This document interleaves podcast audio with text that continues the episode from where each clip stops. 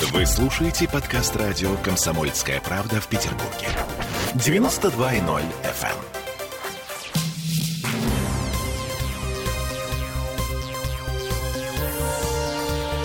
Темы дня. 17.03 в Петербурге.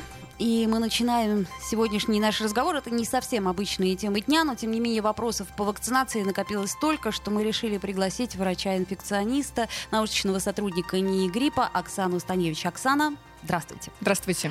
Еще я напомню, что мы в прямом эфире, что нам можно звонить, нам можно писать по трансляции ВКонтакте. А, собственно, с вами Ольга Маркина. И Сергей Волчков. Вечер добрый еще раз.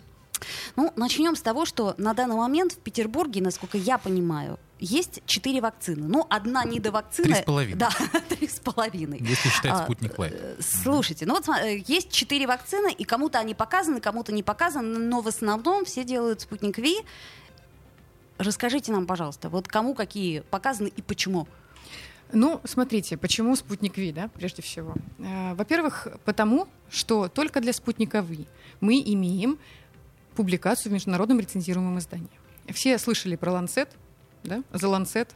Это везде уже на каждом углу из всех утюгов звучащее название журнала.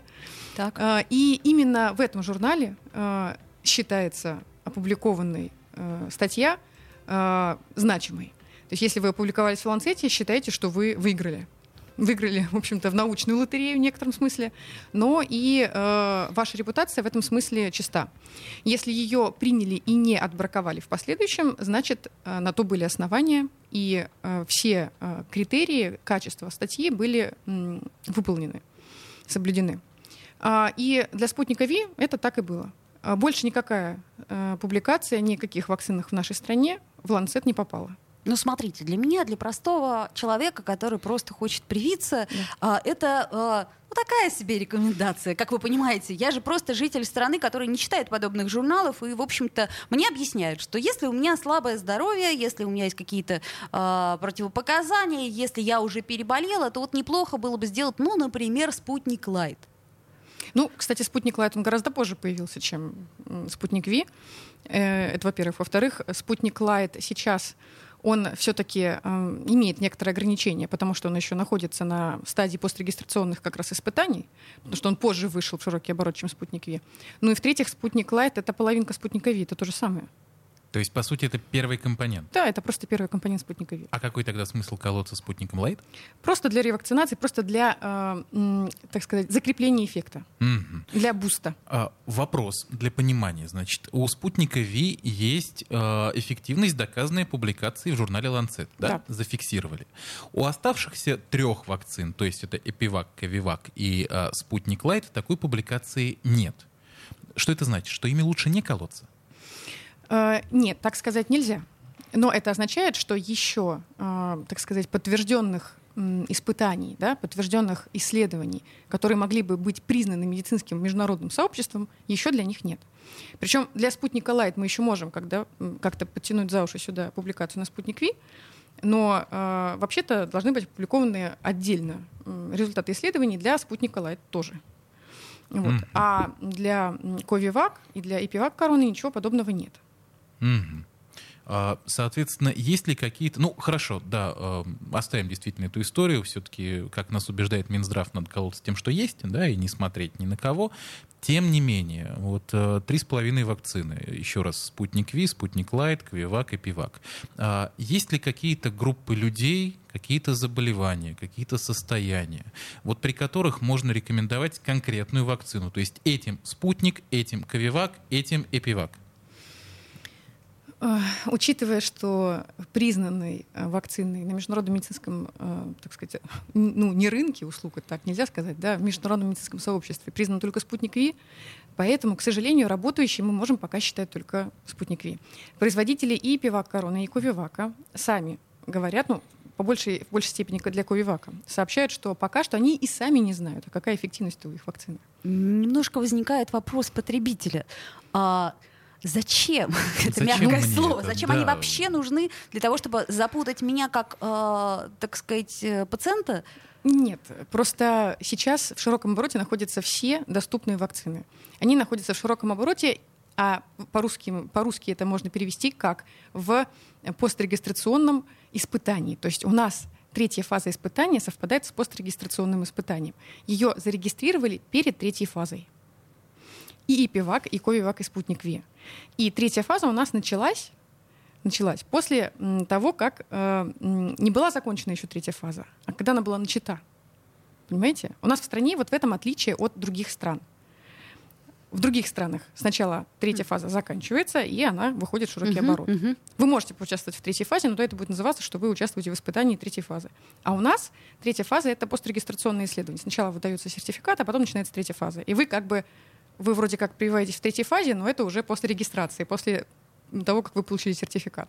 Ну, то есть, по сути, мы участвуем в испытании. В случае Для... с эпиваком, ковиваком. Да. Mm. В случае с эпиваком Куеваком, да. В случае со спутником Ви уже нет, потому что его э, испытание уже завершено. Но мне, например, лечащий врач сказал, ну, вы, в принципе, не так давно переболели, поэтому вам достаточно э, спутник Лайт. Справедливо ли это? Я справедливо, задумалась. Справедливо, потому что действительно для закрепления э, иммунного ответа после болезни достаточно какой-то одной дозы какой-то э, любой вакцины, ну, которая имеет доказанный эффект. Будь то спутник Лайт, будь то Pfizer, да, если бы вы были в другой стране угу. и так далее. Вот, кстати, Ольга очень важную тему подняла. А, по поводу обследований перед вакцинацией. Вот, например, я иду, сдаю тест на антитела, мне выдают заключение. В заключении указан титр, то есть какое-то число, да. Да, вот, собственно, которое обозначает мой уровень антител. Вот при каком числе, при каком титре мне надо прививаться, а при каком не надо? А, вы уже наверняка во многих местах читали, и было много комментариев специалистов различных о том, что проверять э, антитела — это такая привычка чисто российская, mm-hmm. чисто русская, да, э, что вообще-то ни CDC, ни ВОЗ не рекомендуют вакцина... Ой, проверку антител да, перед вакцинацией. Потому что, ну, э, во-первых, для тех людей, которые знают, что они не болели симптомными формами, в общем-то, эта информация не нужна. Так а если люди болели? Если люди болели, они могут проверить, что у них есть, например, антитела или нет их, но на самом деле для того, чтобы принять решение вакцинации, это не нужно. Потому что вакцинация только закрепляет иммунитет, но не портит его, не съедает его после болезни, не э, усиливает в случае э, инфицирования на э, да, угу. на имеющиеся угу. уже. Значит, инфицирование на имеющиеся антитела, да не усиливает это инфицирование, не усиливает эту болезнь COVID-19. Поэтому здесь никакого смысла в том, что ну, ты проверил антитела, вот они у тебя есть, и это не э, контраргумент для вакцинации. Не контраргумент, но тем не менее, смотрите, любая э, вакцина вводимая, она в любом случае, ну, как мне кажется, ослабляет иммунитет. Нет, не совсем так. Вирус же попадает в организм. Да, но это не вирус э, в, в прямом э, смысле. Да? Это всего лишь аденовектор, это всего лишь гонец, доставщик, почтальон, который лишен способности размножаться, и он не вызывает инфекцию сам по себе в организме. Поэтому эту вакцину нельзя назвать живой. После этой вакцины не будет вакцин ассоциированной инфекции. Как, например, после вакцинации от кори краснухи паротита. Ну вот, кстати, корью. Я в детстве переболела прививочной корью чуть да. ли не до смерти, да, да, да. Ну, к примеру. Вот, э, да, у ослабленных детей такое может быть. У детей, которые по каким-то причинам находятся в иммунодефиците, а, там, например, онкологических детей. Почему это запрещено? То есть живыми вакцинами действительно нельзя прививать ослабленных э, детей, людей, любых людей. А как понять, насколько ты ослаблен или нет? То есть э, какие обследования все-таки необходимо пройти? Имеется в виду конкретная категория людей пациентов. Это пациенты, как правило, с онкологическими заболеваниями, которые находятся на химиотерапии. Либо это люди, которые имеют врожденные иммунодефициты. Либо это люди, которые имеют э, какие-то, например, аутоиммунные ревматические заболевания и находятся тоже на иммуносупрессивной терапии. Либо это люди с приобретенным иммунодефицитом э, или СПИДом. Да? Соответственно, вот если вы ни к одной из этих категорий не относитесь, то вы можете считаться не ослабленным пациентом, а, в общем-то, вполне иммунокомпетентным. То есть наши э, петербургские тонзиллиты и хронические бронхиты не, не считаются? Являются. Да, не являются. Верно. То есть, э, в принципе, не обязательно, это я просто к тому, что, например, стоит палатка, да, там никакого осмотра, насколько я понимаю, детального э, не происходит. Нет, почему? Там есть врач, всегда во всех палатках, угу. в любых мобильных пунктах есть врач, который обязан там присутствовать и оказать помощь в случае чего, например, при развитии анафилактического шока после введения вакцины. Это после. Я говорю а, про перед он должен, а, а перед он осматривает, он а, проверяет на наличие острого инфекционного заболевания и собирает анамнез. Ну и подразумевается, что тот, кто приходит прививаться, не врет. На доверии, то есть вакцинируем. Ну, как сказать, мы, когда приходим в поликлинику, мы же тоже не всегда приносим с собой все сведения, правильно, о себе. Многие не ведут никаких карточек в поликлиниках и многую, большую часть информации не сообщают своему лечащему врачу по месту жительства. И все-таки у меня остался э, вопрос без ответа. Э, если, например, как это, титр антител, который мы имеем после болезни, он достаточно высок, то для чего нам дополнительная прививка, если, по сути дела, эти антитела защищают? Да, то есть не отказ от прививки, а повод подождать.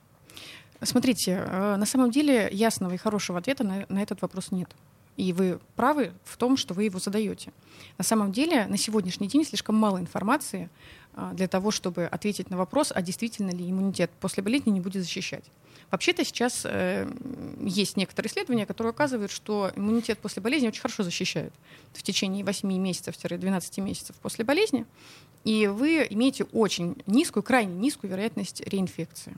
Примерно, ну, примерно по разным, по разным по разным данным, от 1 до 10 процентов, там, по разным данным разных исследований. От 1 до 10 процентов. Да. Но это, кстати, очень невысокая вероятность. Невысокая, да. А, давайте так сделаем. Мы сейчас э, сделаем Запомним паузу да, небольшую. После нее вернемся в эфир. Я напомню, что у нас есть телефон прямого эфира 655-5005. Если у вас возникают какие-то вопросы по ходу нашей беседы, вы нам звоните, мы постараемся на них ответить. И еще напомню, что в гостях у нас врач-инфекционист Оксана Станевич. Сделаем паузу. Вы слушаете подкаст радио «Комсомольская правда» в Петербурге. 92.0 FM. 17.16 в Петербурге. Вновь возвращаемся в эфир. Оксана Станевич, врач-инфекционист, отвечает на наши вопросы относительно вакцинации. Ну, а мы буквально а, до рекламы говорили о том, насколько э, эффективно э, может быть после заболевания, точнее, нужно ли не нужно. Но вот э, у меня сразу вопрос, а кто определил вот это вот время, например? Полгода. Каждые полгода надо делать ревакцинацию. Или через полгода после того, как вы переболели, нужно вакцинироваться. Почему полгода? Вы же только что сказали да. про 80, 80 месяцев. месяцев да, да. да. да. Этот срок, полгода, был выбран формально и выбран он был не случайно. А, вы, наверное, понимаете, с чем, в связи с чем? В связи с тем, что нагрянула третья волна. И третья волна была не просто третья волна уханьским штаммом. Это была волна даже не британским штаммом, а вполне себе таким целым дельта-вариантом, который вытеснил на сегодняшний день все. Сейчас в образцах, которые секвенируются в российском консорциуме по секвенированию корона, геномов коронавирусов вне гриппа, это 100% постановках, понимаете, да? Ну и, соответственно, раз дельта-вариант все вытеснил, он такой контагиозный, такой заразный, вызывает более тяжелое заболевание, то реакции Минздрава вполне логичной. Сократить э, да, период, была, типа? Ну да, сократить угу. период, увеличить количество антител у тех, кто уже иммунен, чтобы снизить, э, так сказать, нагрузку тоже, хотя бы с этой стороны на стационары. Но на самом деле, возможно, тут надо было бы как-то расширить эту зону вакцинации среди тех, кто не получил ни одной дозы и не болел как-то туда. Логичнее было бы хотя бы так сказать, да. А, вот, кстати, вопрос по поводу антител. Все-таки, все-таки, все-таки. Есть такое понятие титр антител, да, то есть условно количество, вот циферка, которую да. дают в результатах анализов. А чего с ней делать? То есть вот какой эта циферка должна быть, чтобы ты понимал, ага, я защищен и, в общем-то, могу не переживать за свое здоровье там ближайшие, не знаю, ну хотя бы 2-3 месяца.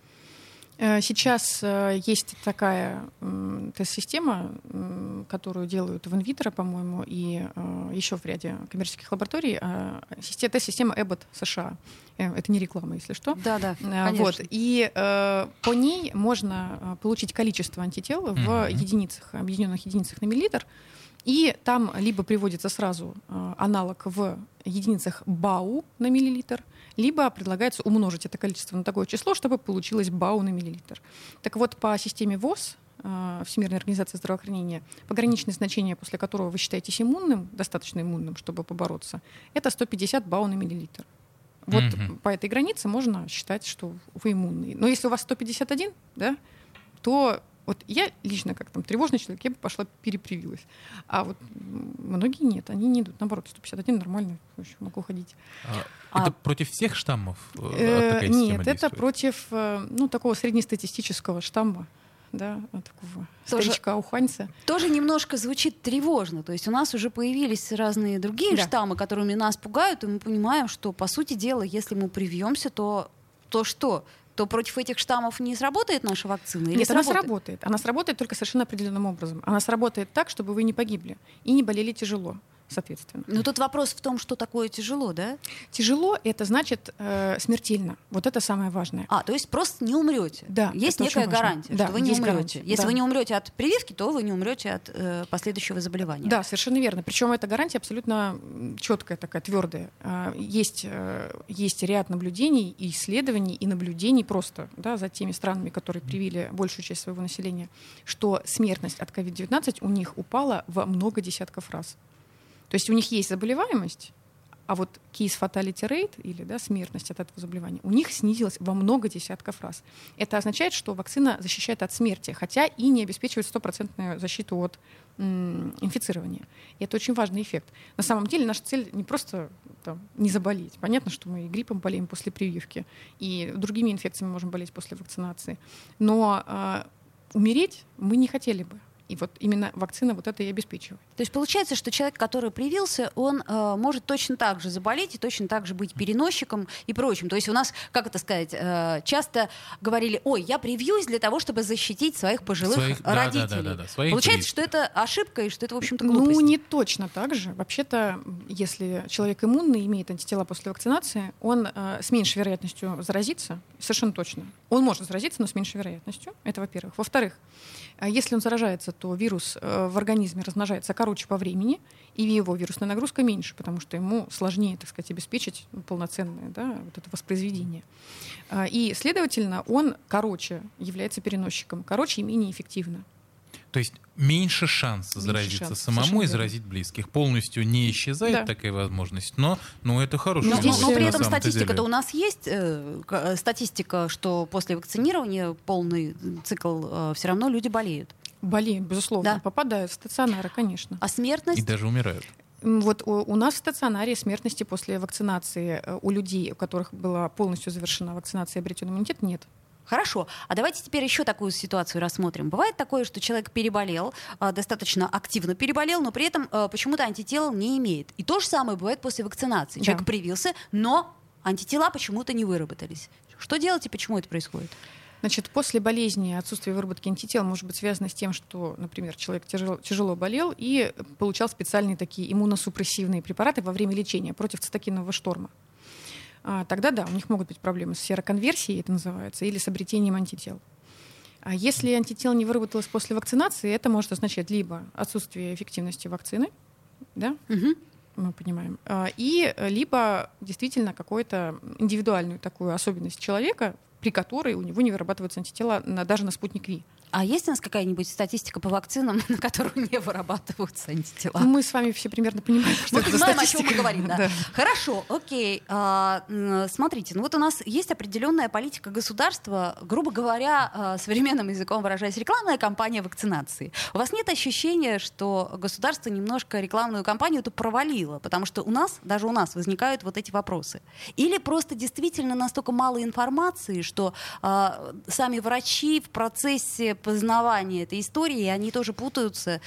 Нет, информации достаточно на самом деле, и информация это вся, что самое главное, и что самое интересное, в открытом доступе. Есть э, международные хорошие источники, которыми можно пользоваться и в России. А, Это, например, UpToDate, где информация о COVID-19, о вакцинах против COVID-19 открыта. Врачи могут там ее читать, она постоянно обновляется. А, Но, к сожалению, у наших докторов в России действительно нет на это то ли времени, то ли желания. Возможно, они выгорели. И, ну, в-третьих, нету какой-то кампании по тому, чтобы их учить. Нужно, видимо, создавать какие-то бригады по санпросвету врачей. Потому что на самом есть деле... начинать надо с проблем- врачей, к сожалению, Безусловно. да? Безусловно. Они э, у нас, вот действительно, я там слушала э, интервью с Константином Севериновым, где он говорил, что э, в России, вероятно, среднестатистическое число тех, кто антипрививочник, среди врачей больше, чем среди остального населения. Получается, что так. Это а, кстати, а население такое, слушает отговаривают. врачей антипрививочников, и у них, естественно, еще больше растет уверенность в том, что они правы. Безусловно. Получается, что так. Да. Чуть-чуть назад вернемся. Вот очень частый вопрос, который задается буквально везде, и в соцсетях, и к нам читатели обращаются. Все-таки какой иммунитет лучше? Естественным путем приобретенный после болезни или приобретенный после вакцины? Э, ну, смотрите, на этот вопрос мы тоже найдем ответ где-то через годик, когда будет э, где-то полтора год э, после вот этих вот старта этих прививочных кампаний. Потому что пока что можно сделать вывод о том, что действительно против э, реинфекции естественный иммунитет работает хорошо. Потому что спустя 8-12 месяцев после болезни ваша вероятность реинфекции около там, 1%. И более того, мы знаем, что при SARS-CoV-1 инфекции, которая была в 2005 году эпидемия, и против MERS инфекции да, э, вырабатывается точно так же клеточный иммунитет, который сохраняется около 10 лет. И mm-hmm. это ожидается и для SARS-CoV-2 на самом деле. А, однако здесь может пойти что-то не так. И мы тоже узнаем об этом тоже через год, когда, может быть, появится для новых вариантов какая-то более высокая частота реинфекции. Но пока так сказать нельзя. Вот, кстати, еще по поводу «пойдет что-то не так». Тоже очень частый аргумент. Более того, вот у меня я приводил пример, а матушка моя врач, и она, в общем-то, очень сильно сомневается в необходимости вакцинации. Сомневается почему? Вот только что мы проговорили, что, по сути, да, в случае с Эпиваком, Ковиваком и даже спутником Лайт мы все а, участники большого эксперимента, эксперимента. Да, ну... В случае со спутником В мы были участниками такого эксперимента, пока не вышла статья в Lancet. А понятно ли, что вообще с нами будет там лет через 5, через 10? Я не знаю, хвост у нас не вырастет от того, что вот мы такую вакцину Опять же таки, про гора. бесплодие очень многие переживают. Да, да, да, да, да онкология и прочее. Э, смотрите, э, ну, про эксперимент, кстати, я ничего не говорила. Да? Э, я говорила, что наше испытание вакцин, они имеют пострегистрационный характер. Угу. То есть мы сначала получаем разрешение. Согласен, да? согласен. Так. Это не называется эксперимент, потому что на самом деле такой уровень качества лекарства, так сказать, который должен быть для исследований первой и второй фазы и до клинических испытаний вакцины, он такой же а, строгий, как и к вакцинам в других странах. Все, все те же правила, все те же критерии качества, они предъявляются и к русским вакцинам тоже на всех этапах. А, и а, поэтому это не был эксперимент, и более того, как бы спутником вы могли бы вы могли не прививаться, если вы не хотели зимой, угу. когда проходило еще клиническое испытание, об этом известно, это открытая информация. Когда оно закончилось, оно закончилось да, уже там, в марте 2021 года, вы могли принять решение на основании публикации дальше прививаться. Это не эксперимент, это все открыто. Что касается там, онкологии, да, да, бесплодия да. и так далее. Угу. Ну, э, с бесплодием... А, а, давайте а? мы все-таки прервемся и сразу после Хорошо. рекламы поговорим и про онкологию, и про бесплодие, и, собственно говоря, про другие проблемы, которые э, страшат наших россиян перед, перед тем, как э, пойти и сделать эту прививку. А, друзья мои, я еще раз напоминаю, что мы в прямом эфире, у нас есть телефон прямого эфира, можете писать нам под трансляцией ВКонтакте. И у нас сегодня в гостях Оксана Станевич, врач инфекционист. Сделаем паузу. Темы дня. Вы слушаете подкаст радио «Комсомольская правда» в Петербурге. 92.0 FM. эм.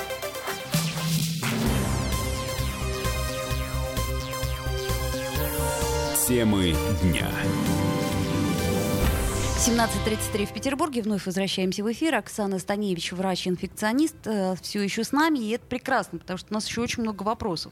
Мы остановились на том, Коля, мы, э, то, то есть... А, мы... На долго, долгоиграющих последствиях. Да, совершенно верно. Да, чего нам ждать, вот нам, провакцинировавшимся через 5, 10, 20 лет, не ждать нам чего-то плохого?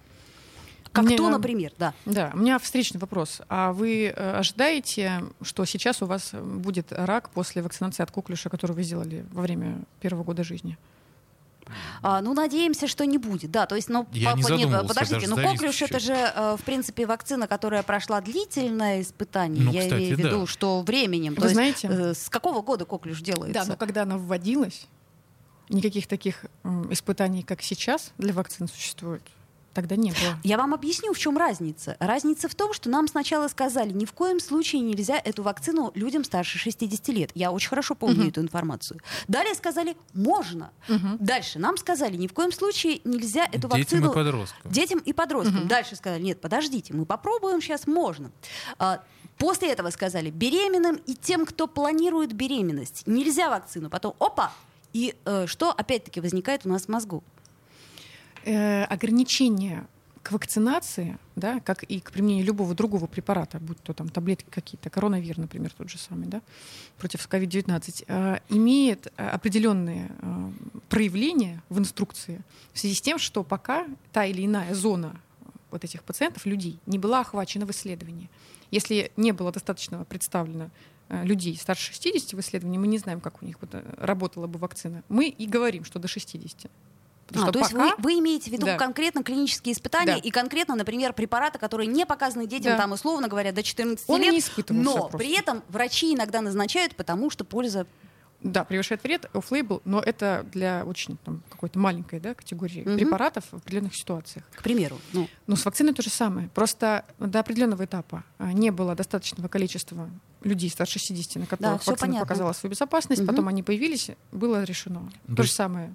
Условно, Да. скорее всего, ее можно после 60, но мы не уверены, потому что не испытывали. Вот так да, это было. на тот момент, когда еще спутник А не был то, что ее Да. точно нельзя, но мы подумали и решили, что Ну, все-таки они можно. обязаны прописать это в инструкции. Мгм, понятно, мгм. да, эта история вполне. понятна. А что касается побочных эффектов от вакцины, вот э, вы можете сказать, что является нормальным побочным эффектом, а что уже вызывает э, ну, в опасения? К врачу, когда надо. Да. Нормальным побочным эффектом от вакцинации является м, гриппоподобный синдром Как долго? в течение трех дней. Ага, Он в течение трех не дней. более трех дней. Да, это подъем температуры, озноб, недомогание, все, что вы испытываете. Субфебрильная температура? Нет, Или она может быть и может быть Она прямо- может быть до 40. Оу. Мгм. Но вы знаете, на самом деле после вакцинации от менингокока, есть такая инфекция еще, которая вызывает менингококковый менингит, очень тяжелые заболевания, абсолютно смертельное. То есть вот э, если им заболеть, оно может быть очень-очень опасно для взрослого, для ребенка в некоторых ситуациях, да, Ну, тоже если там есть предрасположенность некоторые. И поэтому а, вакцинация после э, вот этой э, вакцины а, тоже вызывает очень- достаточно серьезную реакцию у человека. Она э, сама не живая, как и э, спутник Ви, она не живая, Мгм. но при этом она очень реактогенная. И там тоже в течение трех дней будет температура 39-40. Так, три дня прошли, температура прошла. Кстати, сбивать можно ли температуру? Обязательно или, нужно. Или пусть? Нужно. Нужно, конечно. То есть нужно да, сбивать да, температуру, как обычную температуру. Да, по- совершенно верно, да. Если что, две таблетки парацетамола и Ну, ждем к дальше. примеру. Да. Или- Да, да. Так, а что, что дальше? Если, предположим, температура не проходит и какие-то еще побочные эффекты появляются? Э, Если, значит, еще более, более вместе инъекции, может быть, это тоже ничего страшного. Как долго? Тоже, Э, да? тоже, ну, тут может быть по- подольше, потому что Смотря у куда каждого, попали. у каждого, да, свои, так сказать. У меня вот А, неделю болело, кстати. Вот неделю может первой вакцинации. если отек сильный был.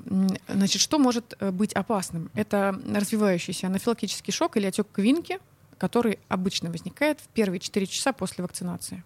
А чаще всего в первые полчаса. То есть вы обязательно узнаете об этом в самое ближайшее время. Ну, то есть И- это желательно просто не покидать э, место вакцинации в течение Ну что ну, и нужно, сора- собственно, там 40. же везде Да. есть зоны отдыха, где ты сидишь и Да. наблюдаешься. Да. Мгм. Отек квинки, что еще? А, И зная о побочных эффектах похожих вакцин, в частности, вакцина AstraZeneca, да, она же Ваксозеврия, она же Covishield, она же Чадокс, которая э, из Великобритании, мы знаем, что могут быть тромбозы после вакцинации, и такие же тромбозы описаны для Janssen и Johnson вакцины, которые имеют такой же дизайн, как спутник Ви. Вот после них могут быть тромбозы, и, соответственно, после спутника Ви тоже могут быть тромбозы, просто мы их еще не фиксировали. Ну, мы, в смысле, э, в России. Я понимаю, так а это можно как-то Распознать предотвратить, себя. распознать? и- Распознать это можно через э, примерно там, 7-14 дней после вакцинации может возникнуть э, боль в какой-либо конечности, например, да, по ходу вены. Либо, если это, например, тромбоэмболия мелких ветвей легочной артерии, это может быть кашель, это может быть э, кашель э, с прожилками крови, легкий подъем температуры, одышка, ну такой вот какое-то, да, похожее даже на ковид в некотором смысле э, состояние. Но э, сейчас для спутника Ви еще не зафиксировано таких тромбозов, поэтому пока вот еще не было. И такого. профилактически ничего делать не нужно. Профилактически ни в коем случае ничего делать не нужно, потому что антикоагулянты, если их применять не по показаниям, гораздо опаснее вакцины. А, Они могут вызвать кровотечение, которое гораздо более неуправляемое состояние, чем а, тромбоз. Препараты, разжижающие кровь, Да. на всякий случай Антикоагулянты. А можно сделать один шаг назад? Э, э, Мы вернемся обязательно к твоему Давай, вопросу. давай. К лечению и лекарствам от самого ковида, да? Мы тоже, э, я так понимаю, что видели множество списков, именно списков, а не список, а, лекарств от коронавирусной инфекции. Эти списки менялись э, ну, наверное, в течение года раза четыре точно. Да, Я имею в виду э, конкретные рекомендации конкретных терапевтов, Да. которые приходили к нам. Да. Э, Что на данный момент мы имеем? То есть есть ли у нас какие-то четкие ответы на то, например, а нужны ли нам антибиотики? Нужен, ну, вы понимаете мой вопрос. Чем Да. можно лечить, чем нельзя? А, Во-первых, предвосхищая все вопросы касательно лечения COVID-19, а, нет на сегодняшний день эффективного лечения COVID-19. Это совершенно однозначно. То есть тот мой участковый врач был прав, сказав мне парацетамол, ну и, собственно, парацетамол. Да, и все, совершенно верно. И Да, хорошее да, настроение. да. Потому что вообще-то нет никакого надежного способа, и мы не можем предугадать, э, вот будет те- течь у тебя там заболевание легко или нет. Никогда нельзя сказать заранее, даже если это молодой человек. А, это, во-первых. Во-вторых, э, вопрос э, о том, а, кстати, наоборот, вакцины работают хорошо. То есть мы точно можем сказать, что вакцины хорошо предотвращают, а вот лечение, которое существует против COVID-19 на сегодняшний день, лечит очень плохо. К сожалению. Да. Получается, что иногда лечение, оно как бы э, провоцирует А, постковидный синдром. Сейчас такой тоже чуть-чуть провокационный вопрос, а как же коронавир, фавипиравир, который нам с большой помпой презентовали в прошлом году? Мы, кстати, недавно тоже сделали лекцию на эту тему э, от Первого медицинского университета, открытая в доступе лекция про фавипиравир и его эффекты. На сегодняшний день нет клинических испытаний, которые доказывают его абсолютную эффективность. И, ну, к сожалению, мы не можем его считать эффективным препаратом. Ни э, ВОЗ, ни CDC, ни в рекомендациях UpToDate не значится фавипиравир как эффективное противовирусное средство. Есть несколько клинических испытаний, которые проводятся или проведены, которые показали очень слабый эффект. Плацебо, то есть, по сути. Нет, он не плацебо, он достаточно токсичный. А, даже Более тому того, же он да. еще Хуже, и токсичный. плацебо. Это получается, Отлично. что назначают, например, антибиотики, мы их Но употребляем, а становится только он хуже. же, Ну да. он же входит в рекомендации Минздрава, правильно Пока я да. понимаю? Да, потому что никакого другого противовирусного препарата у нас на территории России не представлено в таком объеме, как фавипиравир. Мгм. То есть получается, что если вы все-таки болеете в относительно легкой форме, то ну, нужно постараться минимизировать лекарства. Я, конечно, понимаю, что да, мы сейчас не можем об этом говорить в прямом эфире, но тем не менее. Если вы болеете в легкой форме, кстати говоря, об этом говорят все международные рекомендации, вам не нужно принимать противовирусные препараты. И вообще-то противовирусные препараты в международных рекомендациях значится только для тяжелых случаев, и это ремдисивир. Все. Что такое тяжелые случаи? И вообще, что такое тяжелое течение болезни? Что такое относительно легкое? Как, как понять, что у меня Да. вот это или, или это? тяжелое течение COVID-19 это совершенно четкое э, определение.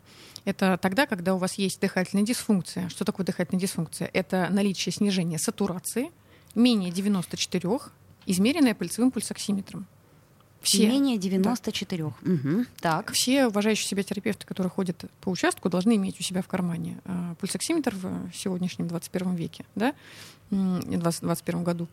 И, соответственно, пациенты, которые тоже в этом заинтересованы, определить эту тяжесть, тоже должны иметь э, у себя дома эти аппараты. Это ну вот я приобрела на всякий да. случай. Вдруг Ну вот. что? Соответственно, вы заболеваете, измеряете у себя 4 раза Так. в день сатурацию пульсоксиметром. Если все в порядке, вы болеете легко, даже если вы лихорадите. Так. Мгм. Э, Только а, получается, что Да, только сатурация критерий. пока. Только да. сатурация. А каким образом, например, вот э, после КТ у кого-то выясняется, что там 25% легких повреждено, у кого-то там 45% легких. Вот э, это какое-то имеет значение? Э, Смотрите, само по себе поражение легких не определяет тяжесть течения, если не снижена, не нарушена дыхательная функция. У вас может быть 25% поражения, вы при этом можете абсолютно нормально пользоваться остальным объемом, и все в порядке. Это будет вам ваш, ваш объем, который потом уйдет. Ага, это Сам по себе, да. и- Причем его не история. надо лечить антибиотиками, потому что это вирусное поражение, и оно не нуждается в коррекции антибактериальной терапии. Оно вирусное, и оно уйдет самостоятельно потом через три месяца после болезни. То есть Сейчас. все-таки нам надо быть внимательными к рекомендациям Приоткрыла нам глаза. Ну, э, это очень, это очень важно, потому что есть бактериальная пневмония, есть вирусная. Насколько Ну, я да. понимаю, в данном случае это Конечно. вирусная пневмония, которая Да, и, от кстати, антибиотиков. Да, и рекомендации, кстати, сейчас Минздравовские э, подчеркивают, что антибиотики не нужны на ранних сроках. И вообще, если нет критериев бактериальной суперинфекции, антибиотики применять нельзя. Э, Амбулаторные доктора с запозданием воспринимают эту информацию. То есть, получается, еще раз, заразился, э, не пей ничего? Ну, ну, парацетамол, же парацетамол, да, можно пить. Симптоматическое, то есть. Симптоматическая терапия. Да, Мгм. обильное питье. Антибиотики, противовирусные, все это мы Убираем. да. убираем. Если вы знаете, что у вас есть факторы риска тяжелого течения, вы должны потребовать анализы от своего лечащего врача. Сделаем на этом паузу, продолжим. Темы дня. Вы слушаете подкаст радио «Комсомольская правда» в Петербурге. 92.0 FM.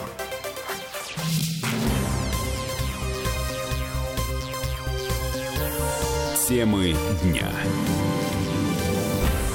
17.46, вновь возвращаемся в эфир. У нас в гостях врач-инфекционист э, Оксана Станевич. Мы продолжаем задавать вопросы, которые у нас просто, что называется, накопились, наболело. Постковидный синдром. Мгм. Это очень важная история, Да. насколько я понимаю. Да. И, насколько я понимаю, ну, процентов 30 уж точно населения столкнулось с тем, что это такое. Безусловно, я думаю, даже больше, чем 30%. Э, Тут по разным исследованиям большое количество, чуть ли не половину, испытывает постковидный синдром. Как его распознать у себя? Ну, смотрите, это просто сохранение э, некоторых симптомов э, в течение более чем 4 недели после коронавирусной инфекции. Ну, ведь, насколько я знаю, а, могут присоединяться еще дополнительные симптомы. Ну, могут да, присоединяться какие-то новые, но они, как правило, являются логическим следствием того, что было. Но э, что имеется в виду? Это нарушение дыхания, там, одышка, например, при подъеме на, на третий этаж, который Ну, сохраняется. практически у всех она Да. сохраняется. Что уж там скрывать, ха-ха-ха. Да. Перепады давления, перепады сердцебиения, да, Плохой сон. тахикардия, плохо- плохой сон, совершенно верно, да, инсомния. Апатия, Апатия, депрессия. да. Астенический синдром, который проявляется в любом виде, в котором вы можете его себе представить, да, апатия, там, абулия, вот, усталость постоянная а, э, и нарушение памяти, когнитивные расстройства. А Вот это, всё. у всех или нет? Или Нет. все-таки? Нет, это не у всех. Ну, это вот примерно м, 30-60% по разным исследованиям в разных странах, в разных регионах. Но это действительно проблема. А, Он действительно возникает, и причем нет четкой корреляции э, между тяжестью течения и э, развитием этого синдрома. То есть есть категория людей, которые болели легко, но все равно развивают постковидный синдром. Вот. А, Ну, единственное, что можно сказать, что, э, вероятно, у привитых, которые болели, он выражен меньше. То есть, если вы привились, заболели, Мгм. все равно. Мгм. Вот, и вот в таком случае, вы, если были иммунные на момент болезни, то у вас постковидный синдром, Мгм. возможно, будет меньше. Вот Но в так. теории- Ключевое слово вероятно. Да, но мы теории- через год об этом узнаем. В теории накрыть может любого. Да. Ну вот, насколько мы знаем, э, все, наверное, в новостях читали про 318 дней, про 318 дней плохого самочувствия и всего прочего, так выяснилось, что это ваша пациентка. Да. А как это возможно? То есть получается, что человек в течение 318 дней болел, Болел. Да, смотрите, значит, э, тоже очень важный момент сейчас э, зафиксировать надо. То что, то, что вы меня спрашиваете, это не постковидный синдром. Вот вы меня сейчас спросили про постковидный синдром, или его еще называют лонг-ковид. Мгм, Да, это мгм. когда продолжаются симптомы, похожие на ковид после ковида, при этом ПЦР отрицательный. Так. То есть он нету вируса, он не выделяется. А вот эта пациентка, о которой шла речь в статье про 318 дней, это пациентка, у которой а, в течение 380 дней мы с какой-то периодичностью обнаруживали положительный мазок на коронавирус, и этот коронавирус был живой. Он был живой, он был способен заразить окружающих. Более того, он накапливал мутации. Это был один и тот же вирус, который был вот с первого дня. Он же сохранился до 318 и накопил за это время более 40 мутаций. Более 40. Да, более 40 мутаций. В том числе там были норковые мутации, которые к концу пропали, к концу пребывания. К сожалению, слово норковый. А ну, вы слышали, наверное, про скандал с норками, в который был... А, А, точно. Ой. Хотя она ни с какими норками не контактировала, но ее вирус, который в ней был, приобрел норковые мутации, которые были характерны для вирусов в норках. То есть параллельно они развивались Да, в это- норке и в этой женщине. И вот так. Да, То да. есть я так понимаю, что этой Ого. пациентке просто в кавычках повезло. Да, но- Такого Ну, как сказать, повезло. На самом деле, а, таких пациенток, как она, целый ряд. Она просто представитель некоторой группы. Таких пациентов и, э, и такие пациенты относятся к группе онкологических и онкогематологических пациентов, как раз вот о чем мы говорили вне эфира. Есть такие э, вот эти пациенты, которые способны э, задерживать вирус в себе на долгое время. Это 2 месяца, 6 месяцев, вот 10 месяцев, 9 месяцев. У разных исследователей в разных странах по-разному. И этот вирус жизнеспособный, он накапливает мутации разные, норковые, те, которые для дельта характерны, те, которые характерны для лямбда, для чего угодно. И это означает, что на самом деле вирус под давлением некоторых условий, благоприятствующих а, э, условий в этих пациентах, способен независимо эволюционировать, приобретая некоторые преимущества. И эти пациенты могут стать горячей точкой, источником, так сказать, опасных вариантов. Могут и не стать, но могут стать. Но это вот только те, кто страдает специфическими заболеваниями. Да. То есть не любого может вот так Нет, вот потому что, как правило, те, кто не имеет онкологических заболеваний, задерживают вирус в себе около 10-26 дней максимум мгм. и элиминируют его. Ну, вот, кстати, еще вопрос очень важный. Все-таки возвращаемся, вспоминаем, вернее, э, вариант Дельта, да, который Да. у нас сейчас гуляет везде, я так понимаю, по России, по крайней мере. И вот сейчас вы упомянули про а, мутации новые. Четвертую волну мы ждем с учетом всего вот этого? Да, мы ждем четвертую волну в тех странах, где темпы вакцинации низкие, и где а, коллективный иммунитет не будет дости- дос- достигнут до 90%. Мы а входим? у нас? Мы входим, у нас не будет. У нас, У на, нас не будет. на май у нас э, было в Санкт-Петербурге 55% коллективный иммунитет за счет переболевших и привитых. А, то есть до это мая. сложили переболевших, привитых, и Да. все получилось. Мгм. Прибавим Так. сюда 20%, которые сейчас идут, да, ну, будет у нас к осени процентов 70, но этого недостаточно. А плюс остаются уязвимые группы, которые мы не можем привить или у которых вакцина не сработает. Это как раз онкологические пациенты и онкогематологические пациенты, которые во время лечения не способны ответить на вакцинацию выработкой антител. Это- это, Это к вопросу о том, кому противопоказано полностью, Мгм. да? ну, Мгм. не то чтобы противопоказано, она просто не сработает. Их можно привить во время лечения, но она просто не сработает. А, ну понятно, потому что Да, подавляющее. потому что подавляется иммунитет. И дети. Осенью мы ждем четвертую волну. Ну, осенью, да, можем ее ждать вполне. Да, в Подождите. конце осени. Давайте еще поподробнее а, становимся на детях. На детях, да. Да, потому что, насколько я слышала, вот по последним данным, э, если раньше дети болели легко и, по сути дела, ну, практически без симптомов, то сейчас э, чаще появляются новости, что дети стали болеть тяжелее. Смотрите, да, вот э, появились действительно сообщения об этом, они э, в основном идут из Индонезии. Там 16% привитых на сегодняшний день, тоже маленький процент. И у них э, произошел вот такой так называемый spillover, то есть, так сказать, из излития или да, из, из выбытия да, вируса из э, популяции взрослых в популяцию детей. А, И там он начал так себя вести, вот так вот неприятным образом. То есть это такая некая мутация вируса, да? Возможно, э, это за счет некоторых мутаций. Надо просто съездить туда, взять образцы. Может быть, там какая-то есть благоприятствующая дополнительная мутация. Либо посмотреть образцы, которые они сами выкладывают в базу данных э, международную. Вот. А, Но, может быть, это просто дельта. Просто он себя так ведет вот там. А, Потому что генетика человека тоже имеет значение.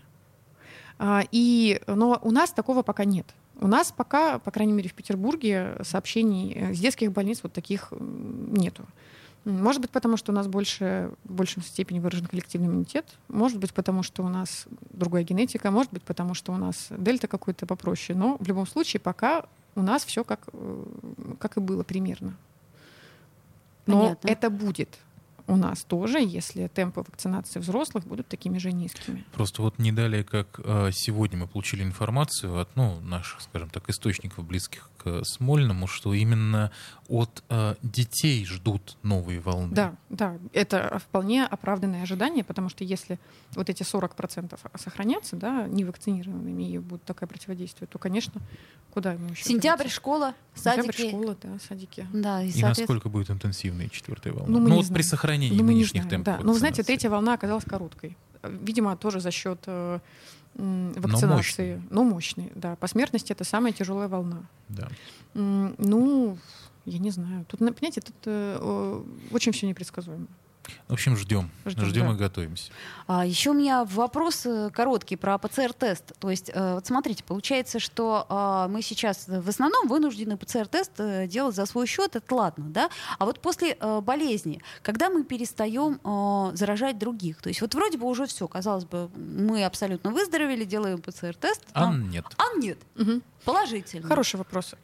Смотрите, на самом деле э, у каждого ПЦР-теста, если это не анализ на антиген, а именно на генетический материал, в ответе аппарата, который ну, дает ответ специалисту, лаборанту, там есть число. Число, Опять-таки какой-то титр. ну не титр, а называется он CT. Так. CT или Cycle Threshold. Это такой выход ПЦР-аппарата. Так вот, чем он выше, тем на- вирусная нагрузка меньше. И считается, что 36 и выше, это обратно пропорциональное значение, считается, что вы уже не заразны. Из вас, э, выделяв, если вы даже положительный по ПЦР-тесту, заразить культуру клеток уже невозможно. Даже если вы положительный. Но при этом э, пациенту на всякий случай это не сообщается. И, в общем-то, верно. Зачем? Зачем вам эта информация? Да. Да. Вот. А э, если 36, э, ну, ниже 36, соответственно, то есть вероятность э, заразить окружающих. Поэтому на самом деле хорошо было бы, если бы рядом стояло всегда это число, чтобы пациент сам мог это ориентироваться, либо лечащий врач мог на это ориентироваться. Но я вас уверяю, многие инфекционисты в поликлиниках этого не знают. Так а это число есть, оно есть на всех тестах? Когда, да, Результат, в вернее. лаборатории, в Мгм. которой делается ПЦР-тест, есть это число. Да. А вот на бумажке, А которую на бумажке, выдают? которую вам выдают, Конечно, не нет. обязательно нет. Да. Не обязательно оно есть. Да. Скорее нет, чем Скорее да. нет, чем да, да. Скорее Мгм, просто пи- написано положительный и Соответственно, все. большая часть врачей об этом и не знает. Ну, я так понимаю, что у нас еще, как это сказать, как только мы открываем одну дверь, у нас появляется другая Да. закрытая. И а, придется нам встретиться с вами через полгода, а потом через год и посмотреть, как происходит э, процесс э, узнавания нашими врачами этого чуда- чу- чу- чудесного, чудовищного вируса. Но мы все-таки надеемся, что следующий повод для встречи будет более радостным.